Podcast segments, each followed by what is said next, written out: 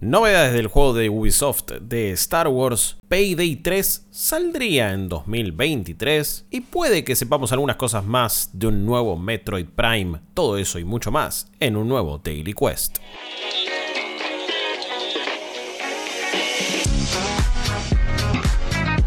¿Qué tal amigos? ¿Qué tal amigas? Soy Guillermo Leos de New Game Plus y esta es una nueva edición de Daily Quest, nuestro podcast diario sobre noticias, sobre todo lo que pasa en la industria de los videojuegos. Como siempre, todas las mañanas tenés 10, 15 minutitos para informarte mientras tomas un café, vas al laburo, estudias, haces lo que quieras o estás de vacaciones, estamos en veranito.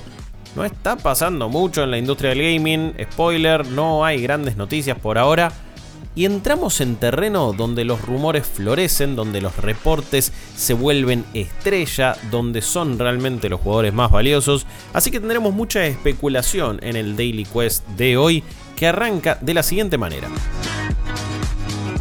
La galaxia muy muy lejana de Ubisoft.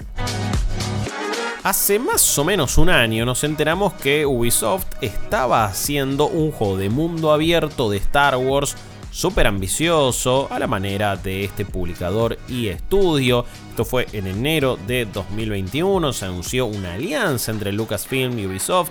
Ya saben que hoy por hoy juegos de Star Wars se están desarrollando en un montón de estudios, no solo en Electronic Arts, ya no es que la gran casa de juegos como Titanfall, FIFA, Apex Legends, Battlefield es la única que tiene la licencia para hacer juegos de Star Wars. Vamos a tener uno de Quantic Dream, también saldrán de otros estudios más pequeños, más grandes, pero bueno, hay uno de Ubisoft. Y resulta que alguien tiró un mensajito en Twitter, uno de los directores creativos también de Ubisoft, tiró ahí, hey, feliz año para todo el mundo, 2023 va a ser enorme para nosotros. Únanse a la aventura. Hashtag Massive Star Wars. ¿Por qué Massive? Porque bueno, Massive Entertainment es la división, es el estudio de Ubisoft que está realizando este juego de Star Wars. ¿Qué hicieron ellos? Ni más ni menos que The Division. Así que el pediría está. Por supuesto que es un juego diferente, Division es un juego como servicio, pero ya supieron realizar mundos abiertos, grandes ambientes, la realidad es que Division 2 tiene misiones a nivel modo campaña, por así decirlo, más allá de siempre tener una pata multiplayer, cooperativa y online muy, muy buenas, una muy buena jugabilidad a nivel shooter en tercera persona, que nos hace pensar que esto quizás va un poquito menos por el lado de los Jedi ni, ni de la fuerza y más por algo quizás un poquito de cazarrecompensas.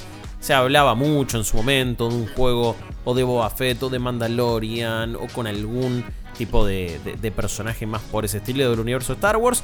No hay muchos detalles. Lo que sí nos está dando a entender acá Julian Garrity, que es eh, el desarrollador entonces de Ubisoft, que se animó a tirar ese tweet en nombre de Massive Entertainment, es que bueno, este año vamos a conocer y vamos a saber qué onda el juego de Ubisoft de Star Wars. Si me preguntan a mí, será probablemente en el contexto de una E3 o en la presentación más importante que tenga Ubisoft en el año. Vienen haciendo los Ubisoft Connect. La de 2022 no fue la gran cosa, pero puede que esta de 2023 nos traiga una novedad más que importante como el nuevo juego de la Guerra de las Galaxias. A robar bancos en Payday 3. Bueno, la gente de Overkill Software, también en colaboración con Starbreeze y con Prime Matter, están desarrollando lo que es Payday 3, la tercera parte de este más que aclamado y popular juego de atracos, por así decirlo, de heists, donde nos las pasábamos robando un montón de ocasiones, en su momento en la ciudad de Washington, D.C., pero ahora salió un nuevo teaser de 25 segundos, muy cortito, donde vemos la ambientación del Payday 3, que ya sabíamos que estaba en desarrollo, pero no se había visto nada hasta la fecha. La locación en este caso va a ser Nueva York, New York City, ni más ni menos. En el trailer vemos a cuatro personajes, ahí mirando el puente de Brooklyn y vemos cómo están chequeando unos fuegos artificiales a lo lejos con un equipamiento preparado como para realizar justamente un robo. Saben que estos juegos son unos FPS cooperativos donde tenemos que ir haciendo misiones de este estilo. El Payday 2 salió en 2013, así que ya van 10 años.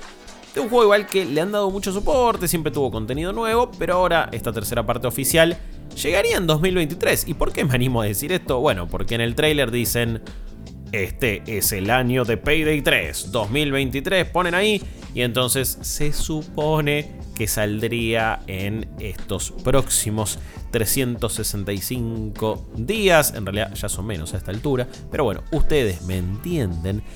El tema es que no podemos deducir demasiado con este teaser muy muy chiquito. Nos dicen que vayamos a la página de Steam del juego, que ya lo podemos poner en nuestra wishlist, o sea, en la lista de deseados. Después ahí tienen un texto describiendo un poquito el juego, dicen que es la secuela de uno de los shooters cooperativos más populares de todos los tiempos y que desde el lanzamiento entonces del anterior juego todos los fanáticos de Payday quieren una aventura con muchas emociones, bien balanceada para ejecutar estos atracos.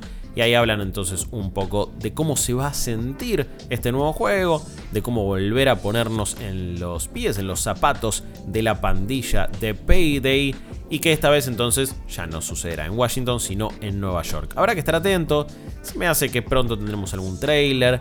Puede que sea un juego que entre en alguna versión de beta, de prueba medianamente cerrada. Ojalá lo podamos probar y contarles qué onda. Y sobre todo, todo el mundo lo pueda disfrutar y ya lo pueda ir probando. Por ahora también parece que Payday 3 se mantendrá en... Lo que sí, por más que esté en Steam toda esta información, no es que sea exclusivo de PC. Según se había anunciado, va a salir para todas las plataformas.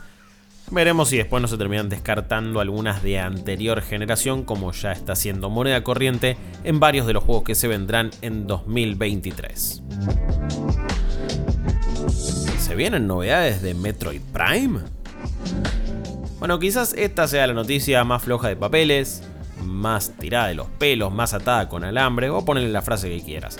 Pero en un subreddit llamado Gaming Leaks and Rumors, o sea, rumores y filtraciones sobre gaming, un conocido y prominente filtrador de noticias de Nintendo, con un nombre de usuario bastante raro, es fan-way-6592, qué sé yo, no maten al mensajero, ya ha pegado un par de informaciones igual esta persona. ¿eh? Por más que tenga un nick bastante raro, por más que su nombre de usuario sea medio cringe, la realidad es que le pegó mucha información sobre juegos pasados de Nintendo, también cositas de Tears of the Kingdom. O sea, su historial no es malo, tiene también eh, varias cuestiones en las que le ha pegado, pero ahora dice, y puso un mensaje simplemente en este subreddit, que dice, están preparados y listos, que en realidad lo traduzco así, pero la frase es, Do you think everyone is primed and ready? Haciendo referencia entonces a Metroid Prime. Ahora, ¿qué puede ser esto? Y puede ser novedades de Metroid Prime 4. Saben que se está desarrollando hace muchísimo tiempo, que volvió a cero, que cambió de equipo.